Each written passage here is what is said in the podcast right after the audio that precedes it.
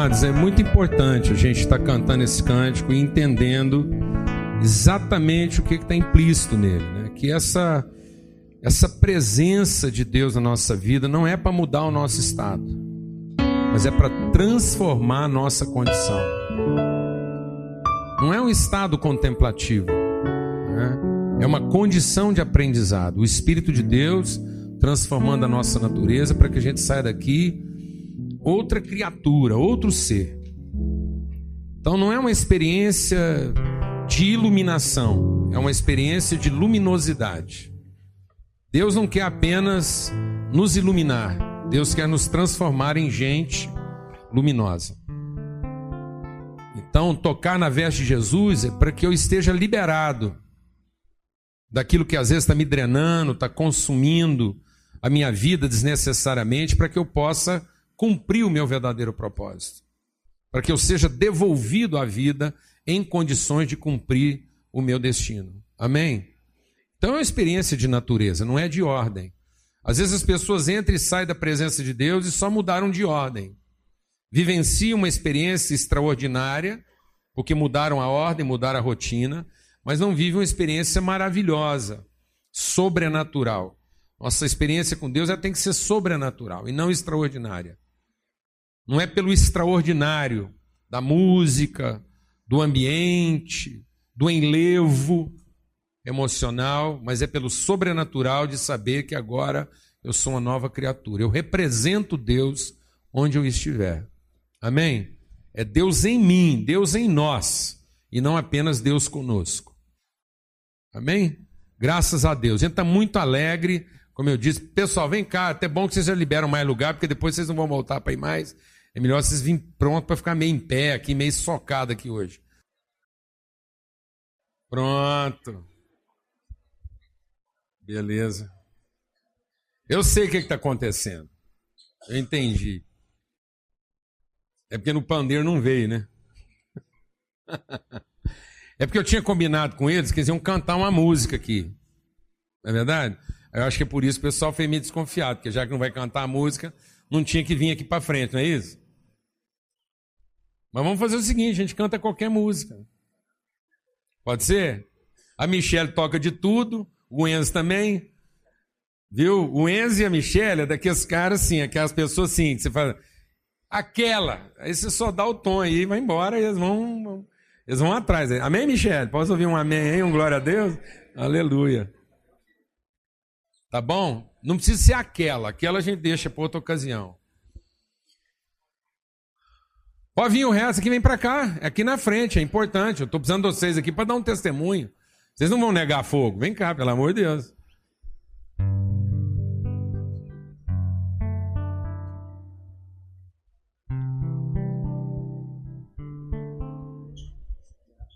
Esses meninos é tão convertido, porque na verdade é o seguinte, não tem mais vaga.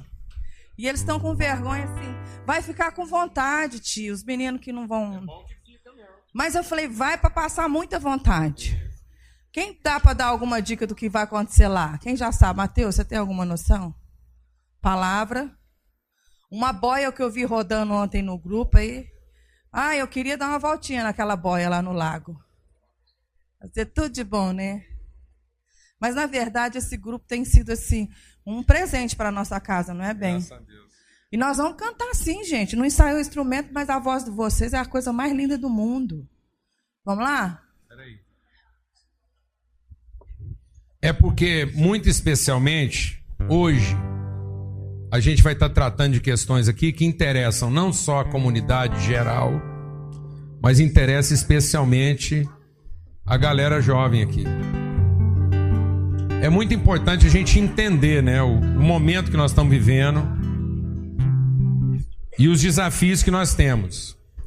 E o que Deus colocou no coração desses jovens para estar tá tratando durante o retiro é aquele tema lá. Às vezes você tem dificuldade para fazer essa leitura de símbolos. Ali está escrito lá, mais um, ou primeiro, ou número um. Então, o que que, o que, que nós estamos ensinando os nossos jovens a ser? Alguém que soma numa massa que está totalmente corrompida ou alguém que se coloca como uma referência, como sinal de esperança para essa geração. A palavra de Deus diz que Davi, o rei Davi, tendo servido a sua geração, descansou com seus pais. E às vezes nós não estamos ensinando os nossos filhos a servir a sua geração, como referência, como modelo. Essa semana a gente teve estudando com eles lá a carta de Paulo aos Filipenses, que nos exorta a viver nesse mundo sabendo que o mundo jaz no maligno. O mundo jaz no maligno. E que nós devemos viver de tal maneira nesse mundo que essas pessoas que estão dominadas do mal e que não querem ter nenhum compromisso com Deus se espelhem na nossa vida. Que a gente deve viver nesse mundo como luzeiros, como, como luminares, como lâmpadas que sirvam como referência. Amados, às vezes nós estamos tomando providências imediatistas, circunstantes. A gente acha que vai vencer o mundo com providências circunstantes. Porque a gente acha que a luta está desigual. E a luta está desigual mesmo. A nosso favor. A luta está desigual a nosso favor. Amém, amado? A luta sempre foi desigual a favor do bem. Glória a Deus, amado. Amém, amado?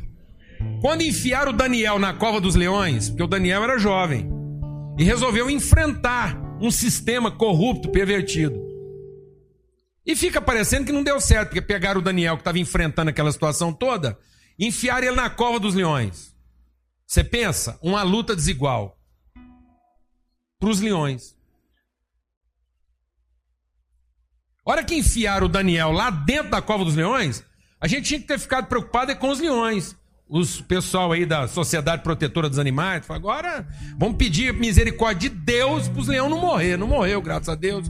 Não teve nenhum crime ecológico lá. Mas também a luta foi desigual a favor do Daniel. Glória a Deus, amado. Quem crê nisso? Maior é o que está em nós do que o que está no mundo. E a gente quer ter esse entendimento. Por isso nós vamos ficar aqui, nós vamos ouvir um testemunho aqui, uma palavra muito importante que nos exorte, que nos desafie, que nos, que nos inquiete, que nos transtorne essa manhã. Amém? Beleza? Então vai ter o um acampamento lá, não tem mais vaga. E se alguém ficar com vontade, é bom que agora aprenda a se inscrever na hora certa e não deixar para a última hora. Amém? Já fica uma lição aí, beleza?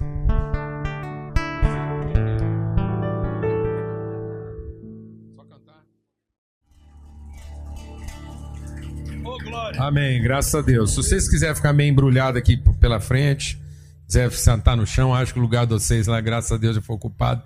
Se sobrou algum lá, as meninas podem ocupar, os rapazes sentam no chão mesmo, dá um jeito aí, tá bom? Maravilha, mas vamos ficar por aqui, fica mais na frente aqui. Não some não, porque a gente vai precisar de vocês aqui daqui a pouco de novo. Amém? Beleza? Maravilha. Amém. Eu não vou estender mais e antes de passar a palavra para o doutor Edemundo, eu queria apenas trazer uma informação, porque está dentro do contexto. É, nós estamos recebendo a visita do doutor Edemundo com, com irmãos que trabalham né, e, e desenvolvem esse ministério lá, é, na área da Secretaria de Execução Penal e Justiça.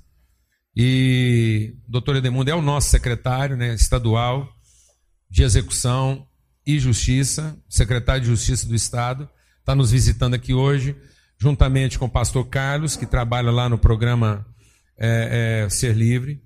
E o Totinho, eu tenho liberdade de chamar de Totinho, nos ambientes mais oficiais, é o doutor Aristóteles. E, mas aqui ele é o Totinho, que eu conheço aí desde jovem. E uma alegria ter você aqui com a gente. E, e agradeço a Deus a gente poder estar junto de novo aí nesse empenho. Pastor Antônio, que também compõe a equipe lá do, do doutor é, é, Edemundo, tá bom? E daqui a pouco eles vão falar. Eu só queria divulgar um programa que está sendo é, desenvolvido lá, que é um programa de trazer um pouco mais de, de incremento né, de recurso cultural para dentro do centro prisional. E que é. Cadê a sacola? Está aqui. que é a possibilidade da gente contribuir na formação de uma biblioteca lá dentro da, do centro lá de, de execução penal, da, da, colônia penal, lá, né, do centro prisional. E foi feita uma sacola, inclusive com uma arte aqui que foi doada por um artista goiano muito conhecido, que é o Ciron, e ele ofertou para decorar essa bolsa, uma bolsa multiuso, e que você vai trocar uma bolsa dessa por 10 livros. Desde que não seja livro de código penal vencido, né, que não tem nada a ver, e não seja livro de, de matéria escolar para ficar lá preenchendo, livro de exercício. É importante que seja livro de cultura, literatura, é fomento cultural e literário lá para formar a biblioteca, tá bom? Então não é livro escolar que você está querendo descartar. Você vende isso por quilo e, e compra uns livros bons lá. Não precisa ser livro usado, bagaçado, faltando as duas últimas ou três últimas páginas, pelo amor de Deus. A gente aceita também, com muita dificuldade, livro novo, que você foi lá, comprou, trouxe zerinho para pôr na biblioteca, e alguns outros, né? Então, para cada dez livros, você pode. É isso mesmo, né? Uma sacola. Então, a partir da semana que vem, você pode fazer a troca aqui. Você traz para cá no domingo e as sacolas já vão estar tá aqui para serem levadas também, tá bom? Beleza?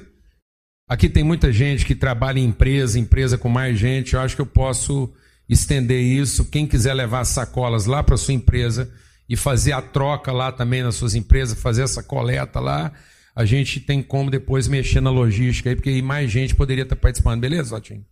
Então, tem muita gente aqui que poderia levar isso para sua empresa, estimular lá os seus companheiros de trabalho, eh, funcionários, ou enfim, sua equipe lá, a também participar disso, e aí a coisa fica até mais significativa. Tá ok? Então, se você quiser, fala com a gente. A partir da semana que vem, nós vamos ter as sacolas aqui, você pode levar, e quem sabe você não tem também um ponto de troca lá.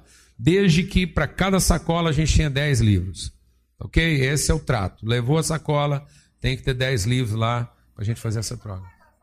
Maravilha. Então, se alguém quiser entrar como patrocinador dessa campanha, com recurso e tal, lá no site tem como você fazer isso. Doutor Edemundo, vem cá. É uma alegria ter o senhor aqui. E eu, eu pessoalmente, eu tenho que confessar assim que eu estou guardando isso assim em Deus. Eu falei domingo passado que o doutor Edemundo é, um, é uma voz que clama a partir do deserto. É, você não tem noção do lugar para onde os nossos jovens estão sendo levados. A nação brasileira precisa acordar para o que está acontecendo nesse país. A nossa juventude está sendo sequestrada à luz do dia. Só não tem mais jovem preso porque existe uma parte significativa da população envolvida em criminalidade e que tem recursos suficientes para permanecer imune. Mas muita juventude que frequenta esse ambiente poderia estar presa porque está envolvido em criminalidade. Consumo e tráfico de entorpecentes. Então é isso que está acontecendo. Por isso que era importante os nossos jovens estarem aqui conosco essa manhã. Amém? E nós vamos fazer isso junto aqui. A minha oração é que o Espírito de Deus ilumine o nosso coração. O Espírito de Deus gere em nós fé para que a gente possa fazer esse enfrentamento como temos que fazer como povo de Deus. Amém? Que o Senhor seja conosco, que o Senhor resplandeça sobre nós o seu rosto, ilumine o nosso entendimento e nos conduza na sua verdade. No nome de Cristo Jesus. Amém. Eu quero cumprimentar todos com a paz do Senhor e dizendo que Deus é bom e a sua misericórdia dura para sempre. Agradeço o pastor Paulo Júnior que é, tem nos ajudado lá, já em vários projetos. Nós nos conhecemos lá na região noroeste, através do pastor Carlos, que é vinculado a essa igreja, que faz um, um trabalho também aí voltado para o social. E eu fui buscar o pastor Carlos, porque vi nele essa vocação de fazer esse trabalho social. Então eu agradeço o pastor Paulo Júnior por ter me convidado a estar aqui com vocês nesta manhã e trazer realmente aqui um, um testemunho. Antes eu queria abrir aqui no livro de Romanos, capítulo 1, versículo 16, que diz assim: Porque não me envergonho do evangelho de Cristo, pois é o poder de Deus para a salvação de todo aquele que crê. Primeiro do judeu e também do grego. Porque nele, no evangelho se descobre a justiça de Deus de fé em fé, como está escrito: mas o justo viverá da fé. O apóstolo Paulo foi um homem muito culto. O apóstolo Paulo foi um homem que aprendeu aos pés de Gamaliel, talvez um dos grandes literatos daquela época, da sua época. O apóstolo Paulo era judeu de judeu, fariseu de fariseu, entendia tudo de literatura, de conhecimento humano e era crente como ninguém. Pensa no homem crente, apóstolo Paulo. Mas depois ele recebeu uma transformação e ele se tornou aquilo que o pastor Paulo Júnior falou aqui, um grande seguidor de Cristo. Cristo nele. E ele mudou completamente a vida dele. E ele chega para os romanos, que era dono do poder político no mundo, e diz: Olha, apesar de tudo que eu aprendi e tudo que eu consegui de formação e informação, tem uma coisa: eu não me envergonho do evangelho, porque o evangelho é poder. O grande poder o poder real, o poder vivo, o poder eficaz para transformar as pessoas. É isso que ele está dizendo aqui. Eu não me envergonho. Eu tenho procurado na minha vida secular, na minha vida de estadista, na minha vida de servidor público, de muitos anos, a me espelhar mais ou menos na figura do apóstolo Paulo, e esse essa afirmação dele aqui para mim é paradigmática. Aonde quer que eu esteja, eu não me envergonho do Evangelho. Seja no meu trabalho, seja na rua, seja no palácio, seja no gueto, seja nas praças, seja no quarto lá em casa, seja lá dentro do sistema prisional, eu não me envergonho do Evangelho. Assim a gente tem se colocado. Quando eu fui convocado pelo governador Marconi, eu era delegado-geral da Polícia Civil aqui em Goiás, presidente do Conselho Nacional dos Chefes de Polícia do Brasil, para assumir a Secretaria da Justiça, que estava muito conturbada, na época era agência prisional, lá nos labirintos do palácio, porque palácio tem seus locais um pouco, um tanto quanto secretos, né? Quando nós saímos assim, daqueles que ficam ali pela circulando por ali, um deles veio para mim e me disse assim: É, o governador é muito bom com o senhor, está te mandando para o inferno. Mas nós que somos servos de Deus, nós temos uma coisa conosco. Nós temos a palavra de Deus dentro de nós. E a gente sabe que palavra é poder. Então, determinadas palavras que elas são desferidas para você, elas vêm como setas para te atingir e para arrebentar contigo. E você tem que ter na palavra de Deus escudo. Naquela mesma hora, dentro de mim brotou uma palavra dizendo: Mas as portas do inferno jamais prevalecem contra a igreja do Senhor. Aonde tiver um servo de Deus, em qualquer lugar que ele esteja, as portas do inferno não prevalecem contra ele. Então, se aprove a Deus colocar-nos lá naquele lugar, é porque Deus tem uma obra ali, porque Ele é o meu dono, Ele é o Senhor da minha vida, Ele me unge, me dirige, me inspira. Eu ando através dele, eu estou secretário, estou delegado, mas eu sou servo de Deus de perpétuo, rei em memória, nos céus e na terra, servo do Deus Todo-Poderoso. Eu queria passar um vídeo aqui muito rápido para dizer o seguinte.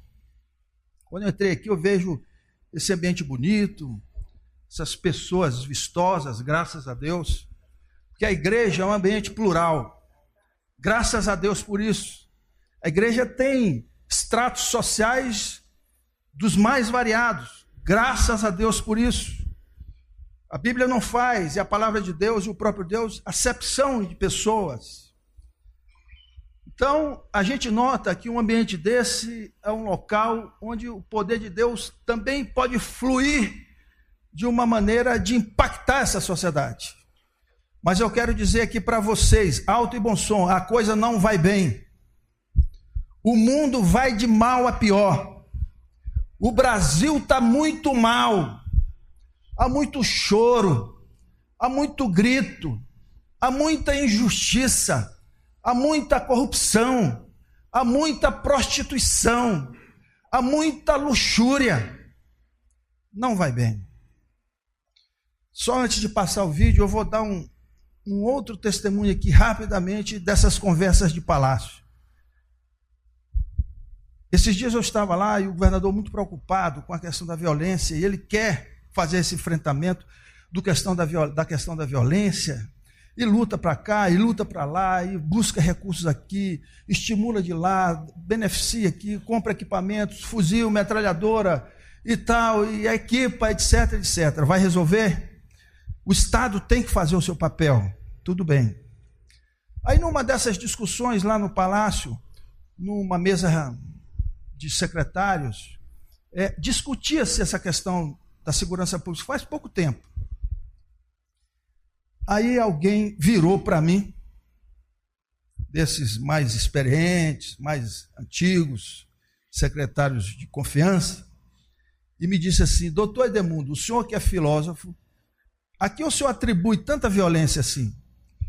Se ele me perguntasse, sem colocar esse, essas duas vírgulas aí, você que é filósofo, eu responderia tecnicamente, como eu procurei responder a ele: olha, falência é, do poder coercitivo do Estado, é, as dificuldades é, sociais, culturais. É? O Brasil é um país com muita dificuldade de educação. Você sabia que o Brasil está tá atrás de países como Chile, atrás de países como Uruguai em matéria de educação? Nós estamos muito ruins em matéria de educação e uma série de questões que a gente poderia apontar como causas do problema da violência.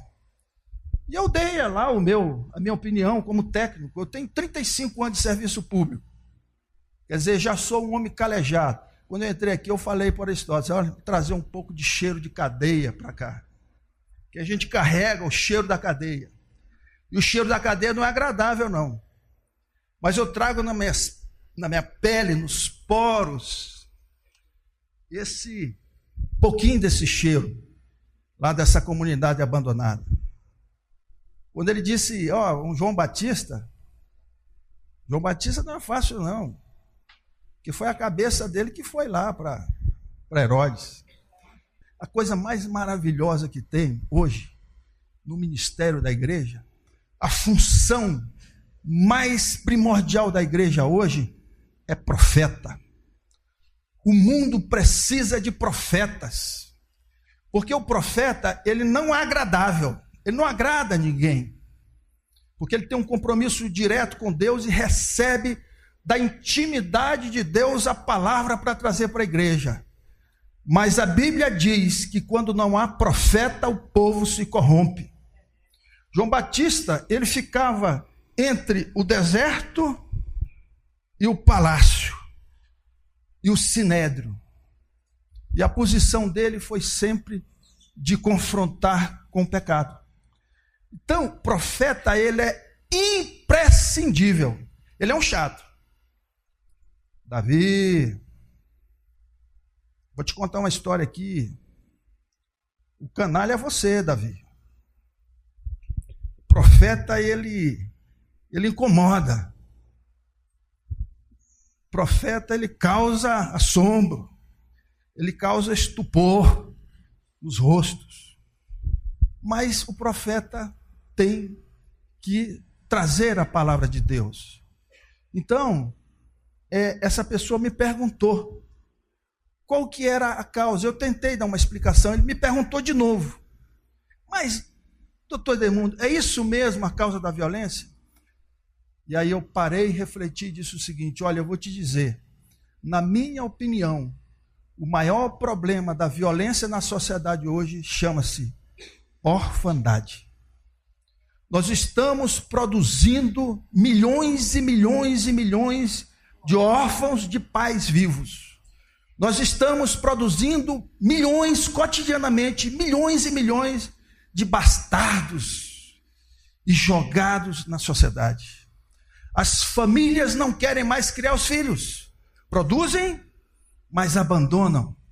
As babás eletrônicas, ao computador, à televisão, aos videogames, aos jogos eletrônicos, mas não querem mais a intimidade com os filhos, porque querem cuidar do corpo, querem e, e isso talvez provoque incômodo às mães da contemporaneidade. E depois há um processo de terceirização dessa criação. Terceiriza para a escola, terceiriza às vezes para a igreja. Olha, irmãos, o pastor ele pode ser o mais ungido homem da face da terra. Ele vai ajudar. Claro que vai ajudar. E glórias a Deus porque está ali na igreja. Mas a função de criar os filhos e dar aqueles princípios elementares da formação é minha, é minha, é minha, é minha, é minha e de mais ninguém.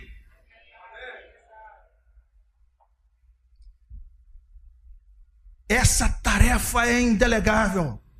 E a sociedade contemporânea perdeu. Ninguém mais quer criar os filhos. Escola de tempo integral, maravilha. Como os Estados Unidos fazem?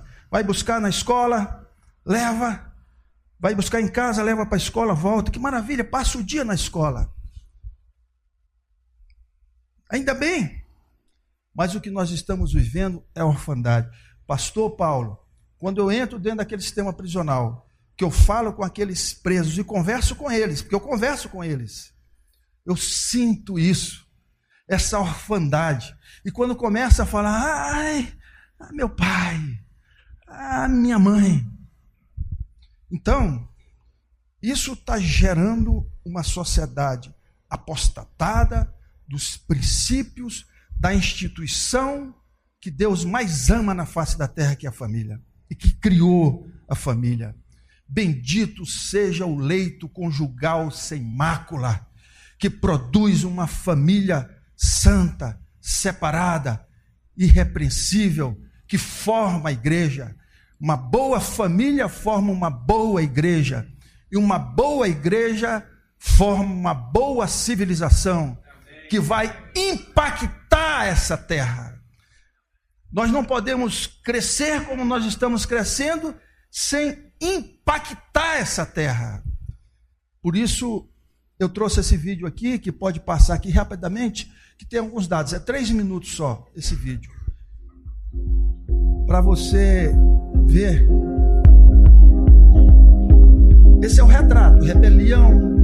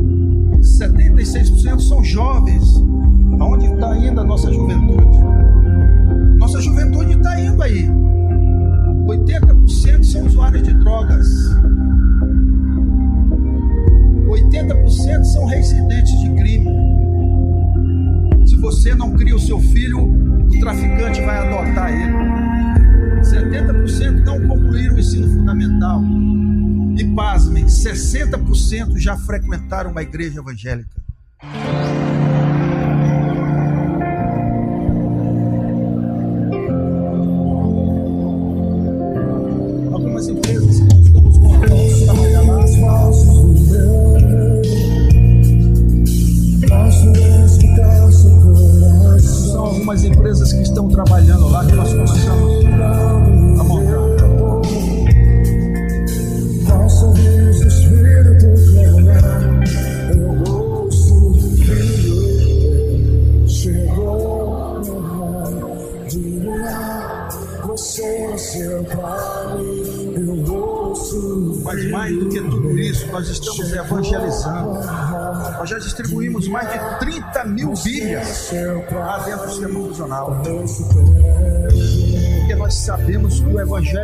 Poder de Deus. O que a igreja pode fazer pelos encarcerados? Existe uma chance para quem errou a maior ferramenta de transformação da face da terra é a palavra de Deus. Nós cremos. As forças do inferno não prevalecem contra a igreja. Ide por todo mundo e pregai o evangelho a toda criatura. Tive fome e deste de comer, sede beber. Era forasteiro, me hospedaste. Estava nu me vestiste. Estive preso e foste me visitar. Nós estamos distribuindo milhares e milhares de Bíblias, porção da palavra, os presos, filhos de presos.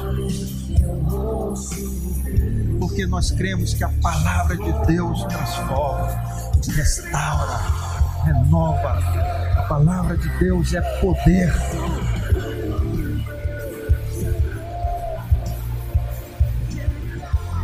Isso nós estamos fazendo lá cotidianamente, pregando o Evangelho.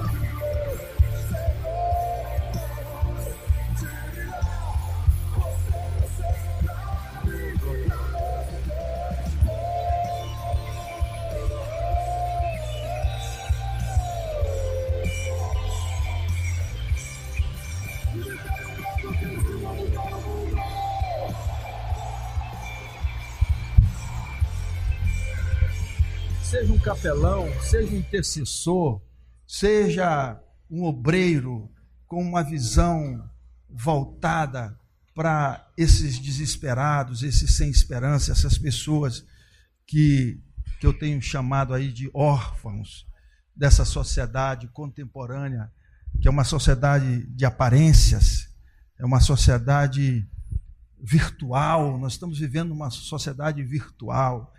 Os pais não olham mais no rosto dos filhos. Os filhos não têm mais aquele respeito pelos pais.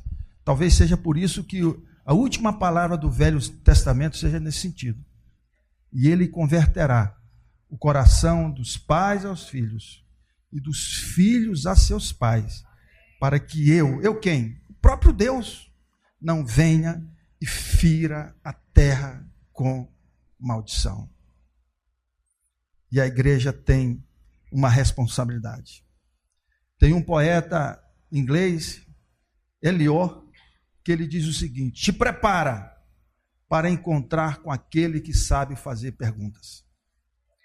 Um dia, um dia nós vamos nos encontrar com aquele que sabe fazer perguntas. E ele pode perguntar: Primeiro, eu acho que ele pode perguntar: Cadê José, Maria, João, Pedro? Você está chegando aqui sozinho? Cadê a tua flor do cerrado? Sozinho? Cadê Pedrinho? Cadê Joãozinho? Sozinho? Ele pode fazer muitas perguntas naquele dia. E uma, ele já deixou ali registrada. Tive fome, tive sede, tive preso, tive nu, tive doente. Aliás, as perguntas que estão registradas lá são essas. Ele não vai perguntar se você foi bonzinho na igreja, se você frequentou a escola dominical, se você. Ele não vai mas ele vai te perguntar. Isso ele vai te perguntar. Porque está registrado. E é ele próprio que diz. Inclusive, pastor Paulo, fazendo referências nisso, eu fui muito incomodado esses dias, já vou encerrar aqui. É, e Deus começou a falar comigo. Eu fiquei, eu já escrevi 12 livros. E esse é o 12 livro que eu escrevi. Chama Escuta Vermezinho de Jacó. Deus, ele fala vermezinho é porque ele nos ama. Não é vermezinho porque eu vou pisar, não, é porque ele ama. É um nome diferente. Outra tradução fala povozinho de Jacó. É com muito amor que ele fala, mas a igreja precisa ouvir Deus. Eu, tenho, eu fiquei incomodado. Eu, esse livro aqui foi uma, uma experiência muito grande para mim, irmãos, porque eu escrevi esse livro em mais ou menos 60 dias, rapidamente. E eu escrevia de madrugada, e me dava febre, febre, de madrugada. Minha mulher dizendo que eu estava ficando louco, doido. Está louco. Deus me mostrou, Deus me mostrou que a igreja, a igreja do século 21, a igreja do século 21, essa igreja, a nossa igreja, amada, essa igreja, ela está à beira de um precipício. A igreja está à beira de um precipício. Deus mostrou sete idiosincrasias, sete problemas da igreja. Primeiro, indiferença. A igreja do século 21 é uma igreja indiferente com a desgraça social. O mundo está pegando fogo e nós estamos dizendo que é fácil demais viver em paz. Eu me lembro que quando houve a Revolução Bolchevique de 1917, que foi talvez um dos maiores problemas que atingiu a igreja, que foi a Revolução Comunista, proibiu o culto, matou crente, matou servo de Deus na Rússia e se espalhou no mundo todo. No dia em que se instalou o comunismo na Rússia, a igreja ortodoxa russa estava reunida em quatro paredes discutindo qual seria a cor da estola sacerdotal do bispo. Indiferente Consta a história que Nero tocava flautas quando Roma pegava fogo. Qualquer semelhança que a gente pode perceber, mas tem que incomodar. Olha, se há uma coisa que a igreja não pode ser, é indiferente às desgraças sociais. Segunda coisa, alienação.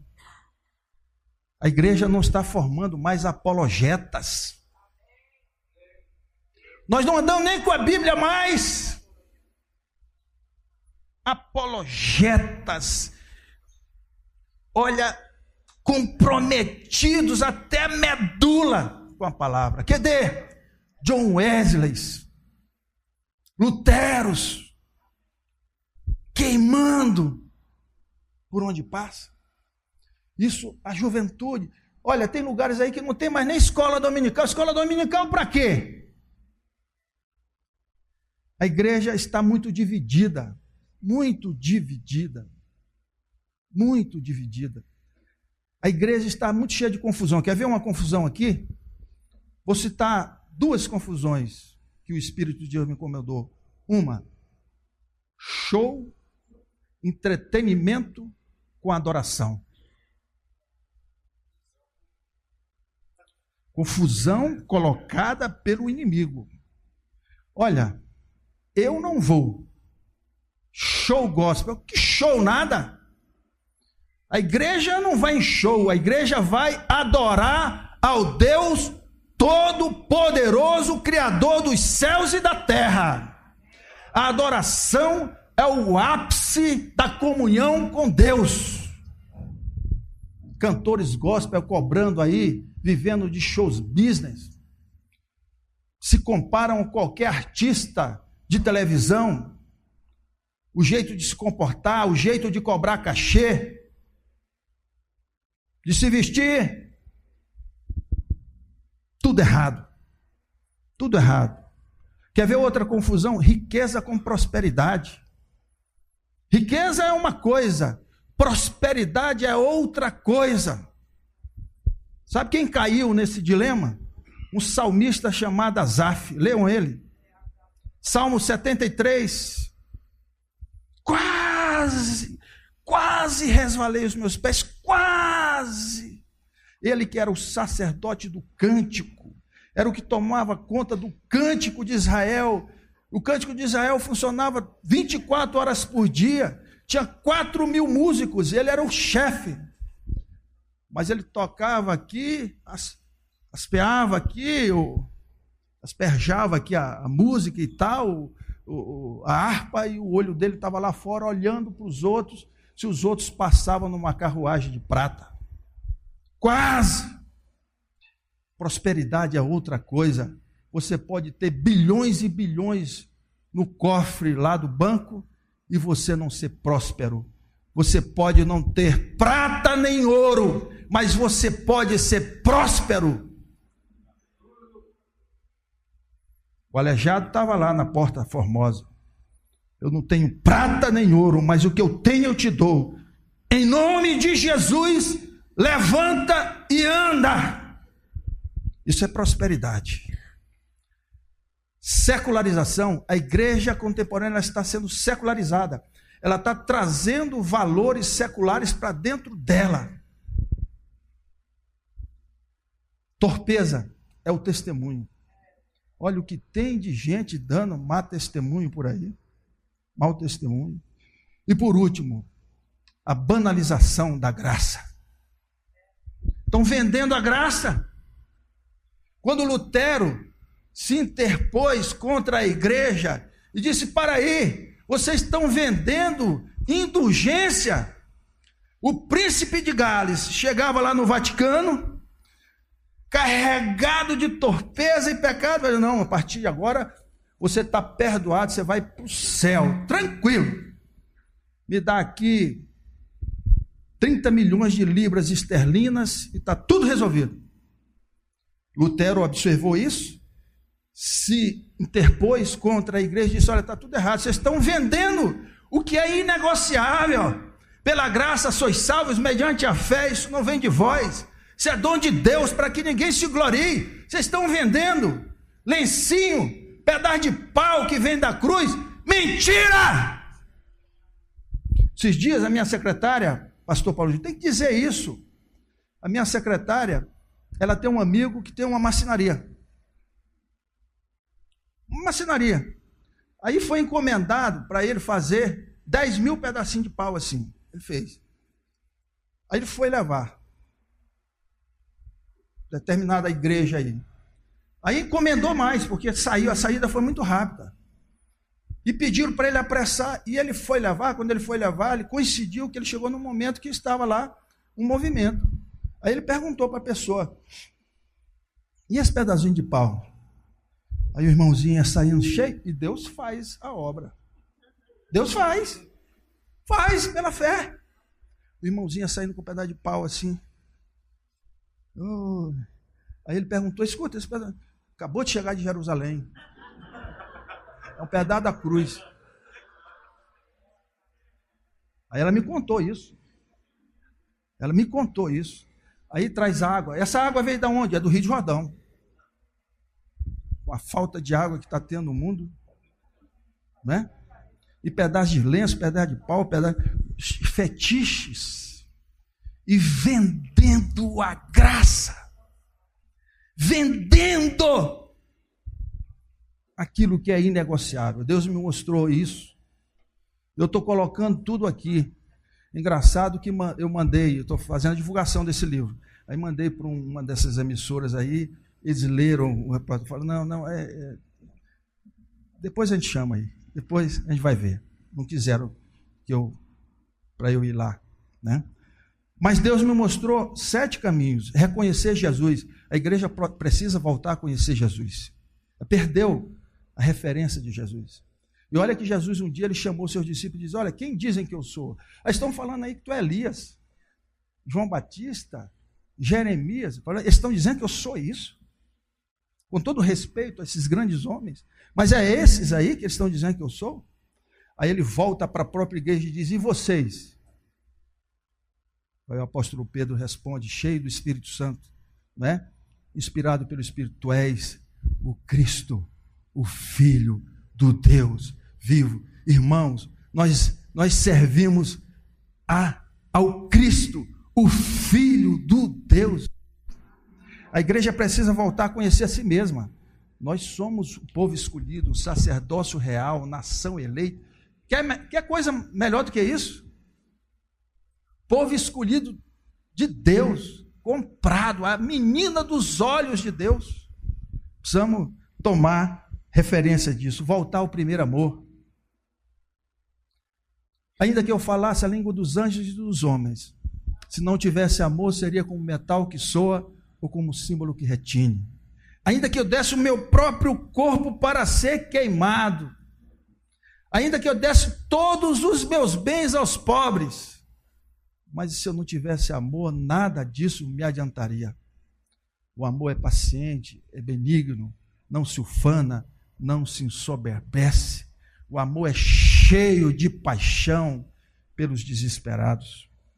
Voltar ao caminho da cruz, a centralidade da palavra, a centralidade da cruz de Cristo, a nossa referência, o nosso paradigma. Voltar à dispensação do Espírito Santo, a igreja de Atos. E Filipe, cheio do Espírito Santo de Deus, e Pedro cheio do Espírito Santo de Deus, e Estevão cheio do Espírito Santo de Deus. Precisamos voltar à dispensação do Espírito, voltar à simplicidade do Evangelho. Estão arrumando muito pedaço de pau da cruz, muito símbolo, e perdendo aquilo que é o essencial, a simplicidade da palavra. Os maiores pregadores do mundo, pastores do mundo, chama-se Billy Graham. Deus amou o mundo de tal maneira que deu seu único filho para que todo aquele que nele crê não pereça, mas tenha a vida eterna. Pronto. Simplicidade da palavra. E por último, revertir-se da armadura de Deus. Irmãos, como esse mundo está perdido, tenebroso, perigoso. Então nós temos que estar revestidos da armadura de Deus.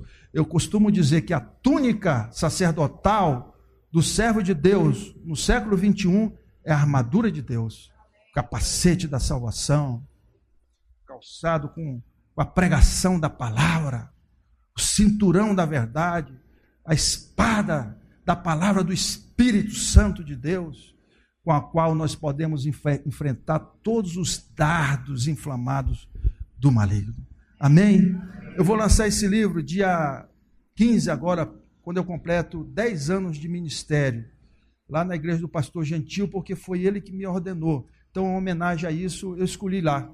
Vou fazer o lançamento. Mas depois eu queria, queria uma, uma oportunidade para vir aqui, é, trazer esse livro, que é uma mensagem profética. Deus me deu. Então, eu vou deixar o convite aqui, pastor Paulo. Já vou deixar aqui com o senhor. Queria convidar, estou vendo vários amigos aqui, o Hamilton, o Igor Montenegro e tantos amigos aqui. Prestigie lá. A capa foi do Jorge Braga. Jorge Braga me brindou com essa capa. E a espada não é para cortar o mundo, não, é porque a espada é a palavra. Amém. Amém? Então, meus irmãos, é isso. Eu vim aqui, agradeço o pastor Paulo, ele tem estado lá, tem nos ajudado, tem nos orientado, tem um programa muito bonito, que inclusive está ali na porta, que está lá conosco, nos ajudando. E o que nós estamos fazendo é estimulando, motivando a igreja para esse grande trabalho de última hora. Jesus está voltando.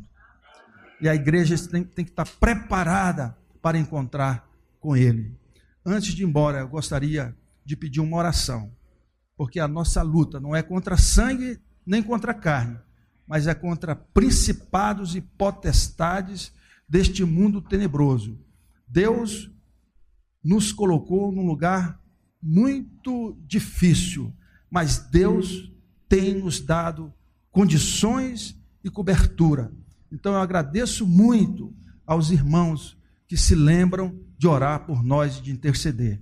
Nós, inclusive, vamos realizar aquele trabalho. Amém. Aí depois o senhor fala. A faz a faz a divulgação. Eu queria chamar o Carlos, queria chamar o Aristóteles aqui, eu queria eu chamar o Antônio no final. No final. Tá bom. A gente ora por vocês no final. É porque eu queria, assim, nesse espírito, a, o Edemundo está aqui porque eu criei em Deus que a gente pudesse ser aqui essa manhã um sim e um amém. Pela boca de duas testemunhas, uma verdade é estabelecida. Eu estava compartilhando com os adolescentes, com os jovens essa semana, o que está lá em Filipenses capítulo 2, a partir do verso 12, diz de sorte, meus amados, assim como vocês sempre obedeceram, não só na minha presença, mas muito mais agora na minha ausência, assim também efetuai a salvação das vossas, a vossa salvação com temor e tremor. Pois Deus que opera em vós tanto querer como efetuar, segundo a sua boa vontade, fazei todas as coisas sem murmurações nem contendas, para que vocês sejam irrepreensíveis e sinceros, filhos de Deus, puros, no meio de uma geração corrompida e perversa, no meio da qual vocês resplandecem como astros, como luz desse mundo. O mundo não está nessa bagunça por conta de governo, de corrupção. O mundo está entregue à corrupção porque falta luz. E a luz somos nós, são os nossos filhos. E, e o inferno está tá destruindo isso. Toda vez que Deus prometeu salvação, ele prometeu salvação através daquilo que ele ia gerar através de nós. Foi assim com Abraão, foi assim para a nação israelita, quando falou que ia levantar um filho lá, Moisés, como libertador. Foi assim com Josué, que entendeu que era através da família dele, e assim por diante. Sabe, amados, eu quero, eu quero, em nome de Jesus, não vamos conseguir fazer isso aqui num tempo rápido. Mas eu viajo o mundo todo e desde que eu sou bem novo na fé, eu me converti com 15 anos. Eu escuto que Deus tinha levantado o Brasil como uma nação cristã, missionária, que ia representar bênção para o mundo inteiro. E nós estamos agora exatamente nessa semana antevendo a Páscoa e antevendo também a descoberta do nosso Brasil pelo mundo civilizado da época, o mundo conhecido da época. É interessante que o Brasil ele, ele, ele, ele entra para a história atual, para a história do mundo civilizado, de maneira totalmente imprevisível, surpreendente. Na verdade, é importante a gente entender que o primeiro momento desse país de relação com o mundo ocidental, desenvolvido, colonizado, sociabilizado, né, intelectualizado, não se deu de forma objetiva, se deu de forma acidental. A Europa descobriu o Brasil quando estava perdida. E isso tem um valor filosófico muito grande. A Europa, o mundo conhecido, o mundo antigo, o mundo antigo chegou ao Brasil quando estava perdido. Porque foram europeus perdidos que chegaram ao Brasil. A frota de Cabral estava perdida. Eles fizeram um plano, um plano comercial, de satisfazer necessidades comerciais, estavam indo de acordo com esse plano, o plano não deu certo, houve uma frustração natural, o vento não soprou, a frota quase toda foi dizimada, e no momento do seu maior desespero, quando o povo estava achando que ia tudo se perder, vira um pedaço de chão brasileiro. E eu não, eu não tomei nada extravagante no café, só tomei café e pão com manteiga hoje de manhã. E um pão de queijo que não estava estragado. Não estou variando, mas me permito. Porque, como o Edemundo, eu sou meio filósofo também. Me permito. Você já imaginou que aquela caravana lá, aquele grupo todo, estava perdido, perdido. Aquilo foi fruto de uma coisa que não deu certo. Aí eles vêem um pedaço de terra, e no meio do seu desespero, no seu momento pior, quando nada está funcionando, coincidentemente, era a semana da Páscoa. o momento em que o mundo estaria celebrando a crucificação de Cristo, a redenção da humanidade pelo perdão dos seus pecados, e o mundo estava celebrando a perspectiva de esperança, quando Deus estava sepultando o velho para produzir o novo. E o primeiro pedaço de chão brasileiro se chamou Monte da Páscoa. É assim que a gente foi visto pela primeira vez como sinal de esperança para uma coisa antiga que não estava funcionando. A gente tenta encontrar esperança no que está vencido, e eles estavam vendo esperança em nós.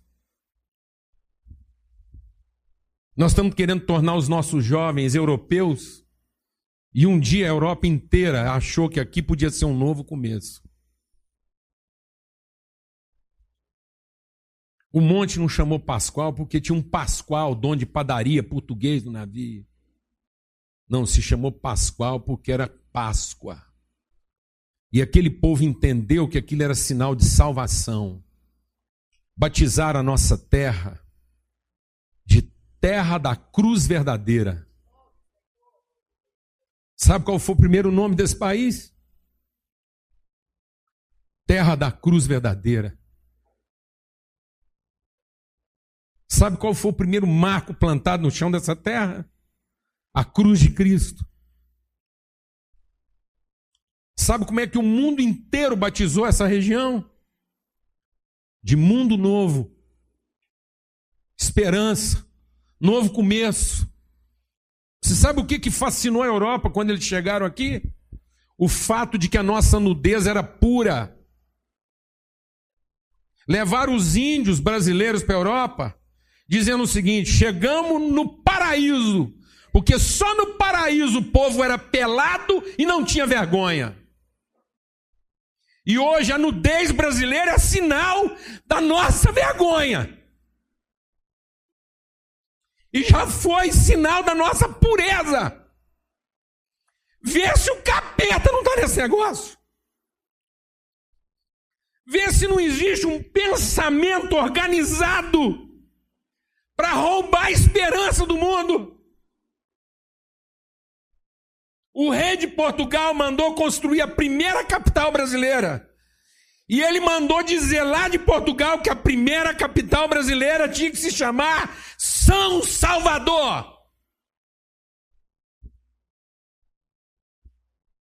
Havia esperança a nosso respeito. A gente era sinal de esperança para o mundo. De que a história da humanidade podia ser diferente. Agora, o que é Salvador? Não é o lugar que lembra a Páscoa. Depois mudaram de capital e construíram um monumento para identificar a nova capital brasileira. E que monumento foi esse? Qual é o monumento pelo qual o Brasil é conhecido? Qual é o monumento mais famoso de toda a América Latina? Um Cristo que redime. E o que, que o Rio de Janeiro representa para a cultura brasileira, onde os meios de comunicação estão instalados lá, não para construir uma nação digna, mas para perverter os valores de família.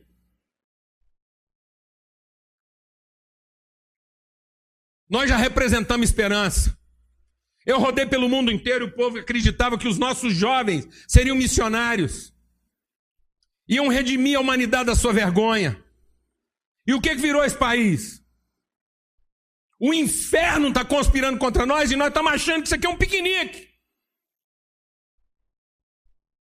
Que é justo eu cuidar da minha própria vida. Como no dia da semana da Páscoa nós estamos trocando Jesus por dinheiro. Como Judas fez. Conheci um homem que está resolvendo tudo com dinheiro, porque ele leu Eclesiastes, que Eclesiastes diz que tudo se resolve com dinheiro. E eu tenho que falar para esse homem, falei, guarda muito do seu dinheiro. Porque até agora você resolveu tudo por dinheiro. Até Jesus você trocou por dinheiro, mas vai chegar um momento você vai estar diante de quem faz perguntas.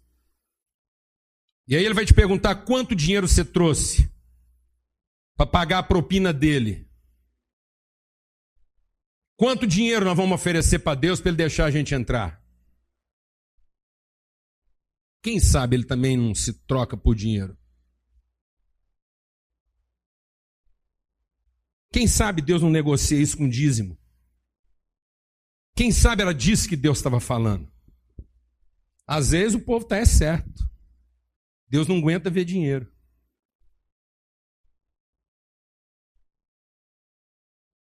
Amados, esse país que foi a terra da Vera Cruz, que por um capricho só pode ser de Deus.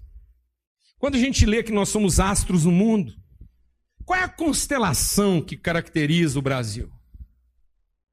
Há várias constelações, há vários conjuntos de estrelas que são fixos no céu da humanidade que sempre guiaram os homens nas suas jornadas. Ursa maior, Ursa menor, Três Marias. E vai por. Orion. Alguém sabe dizer qual é a constelação que sinaliza a localização da nossa terra? É uma cruz, meu irmão. Parece que a gente não vai conseguir tirar isso de cima da gente. Parece que Deus quis marcar no céu que a história desse país tem a ver com a cruz verdadeira. Essa é a esperança que eu tenho dos meus filhos. O que está acontecendo com a gente? E o país se tornou o maior consumidor de crack do planeta. O país se tornou o segundo maior consumidor de cocaína.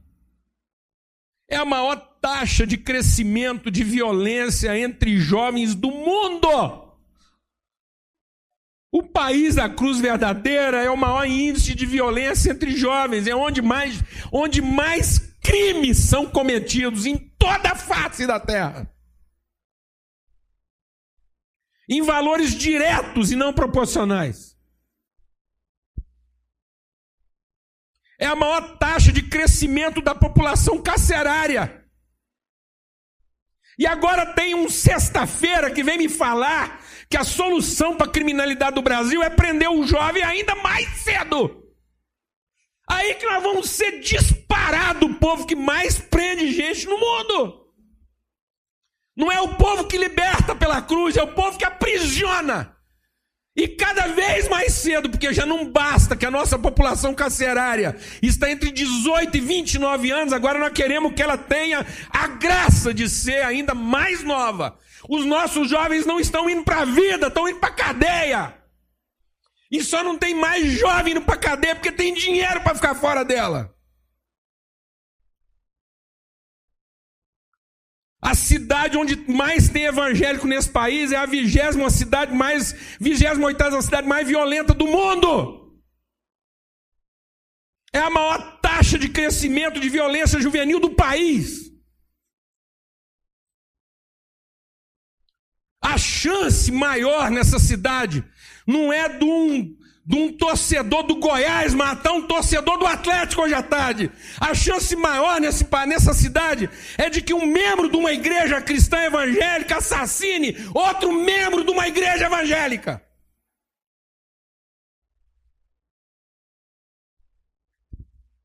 Você está entendendo isso, meu irmão? Isso está difícil demais, então vou te falar uma coisa: nós não temos outra coisa para pregar aqui, não. Nós não viemos aqui para facilitar. Vindo a reunião de jovens ontem, e eles estavam cantando uma música: Deus me transtorna, tira o meu sono para eu estar contigo. Eu falei: vou falar uma coisa para vocês, vocês são jovens, vocês, pelo amor de Deus, vocês não peçam para ficar transtornado, para ficar com Deus, porque Deus está tá bem. Vocês não vai lá perder o sono para ficar com Deus, Deus está bem. Vocês peçam para Deus para ficar transtornado, perder o sono por quem está mal. E quem está mal hoje não é Deus, é o nosso povo, é a nossa gente. Você entendeu isso, amado? Em nome de Cristo Jesus. Eu acredito que essa ainda é a terra da cruz verdadeira. Essa é a terra cuja primeira parte visível dela no horizonte de gente perdida e confundida é um monte que sinalizava o dia que celebra a morte do nosso Salvador e Redentor, Cristo Jesus, o monte da nossa Páscoa. Amém. Luiz Henrique, vem aqui. Esse povo vai aguentar mais cinco minutos aqui, meu filho.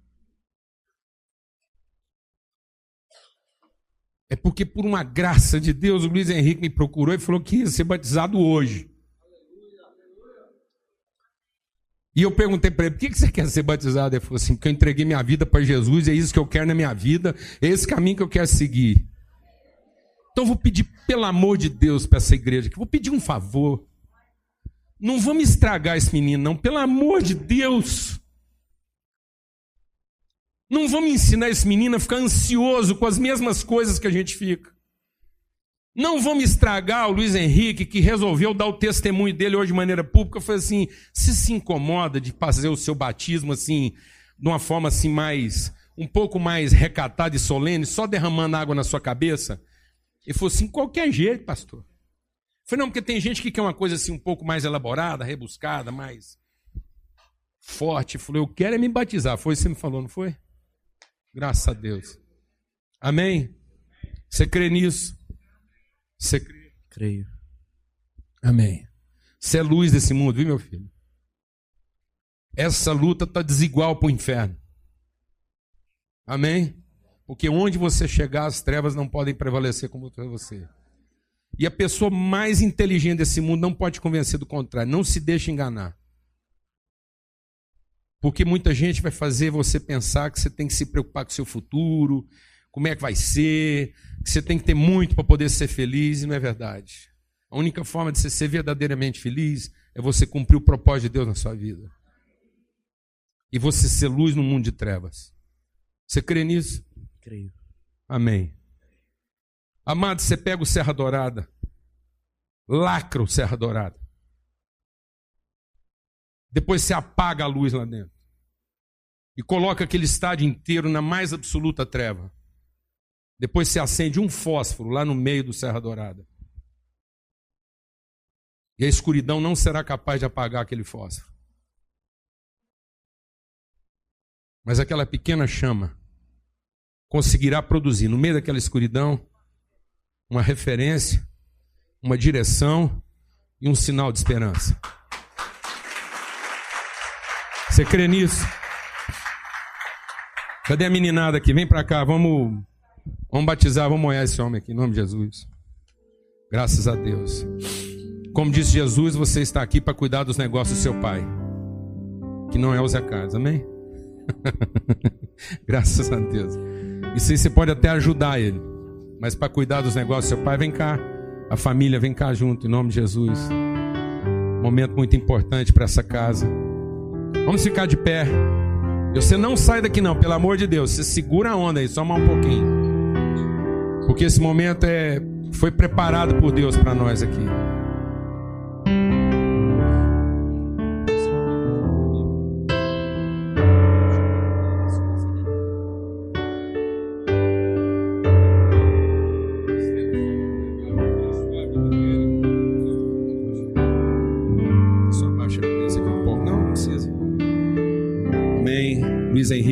Batizamos em nome do Pai, do Filho e do Espírito Santo de Deus. Em nome de Cristo Jesus, o seu nome é força e o seu nome é ousadia. Deus vai te dar estratégias, meios, recursos e condições. Tão somente, Luiz, seja forte, seja corajoso, não retroceda. Deus não tem prazer nos que retrocedem. O seu nome é coragem, o seu nome é ousadia, é intrepidez, é força, Deus te deu pés de conquistador para você ocupar espaços que nunca foram ocupados antes ou que estão sendo ocupados indevidamente. No nome de Cristo Jesus. Amém. Graças a Deus.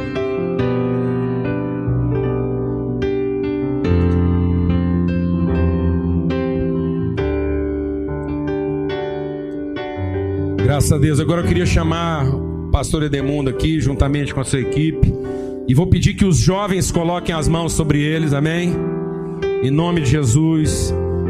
Por isso que eu deixei por fim aqui, para estar todos os jovens aqui reunidos. Coloca a mão sobre eles, sobre a sua equipe, sobre esses homens. Eles estão num lugar de muita dificuldade, muito desafio. Pode pôr a mão mesmo. É, põe a mão mesmo. Vamos abençoá-los, impondo as mãos sobre eles e orando sobre eles. Amém? Em nome de Cristo Jesus. Em nome de Cristo Jesus. Aleluia. Senhor, são ungidos do Senhor. Suas famílias, seus entes queridos, têm, têm emprestado esses homens. Tem cedido esses homens, ó Pai. Para muitas vezes estar salvando gente que as pessoas já condenaram. A palavra de Deus diz que talvez por um justo, por um homem de bem, alguém quisesse dar a vida, Mas só Jesus deu a vida e quis dar a vida por quem não prestava, por quem já estava condenado. E esses homens entenderam que o privilégio da oferta não está em oferecer por quem merece, mas o privilégio está em oferecer e se sacrificar por quem já não merece, por quem já foi condenado, por quem não tem mais esperança. Fortalece o coração deles, fortalece, consola a família deles, ó Pai. Que o tempo deles passado em casa seja multiplicado, já que tem sido tão reduzido. Em nome de Cristo Jesus, e guarda-os do mal guarda-os do mal. Pela vida das nossas famílias, guarda-os do mal. Em nome de Cristo Jesus. Que o amor de Deus, o Pai, a graça do Filho, o testemunho, o consolo, o ânimo, a disposição do Espírito Santo de Deus seja sobre todos, hoje e sempre, em todo lugar, no nome de Cristo Jesus.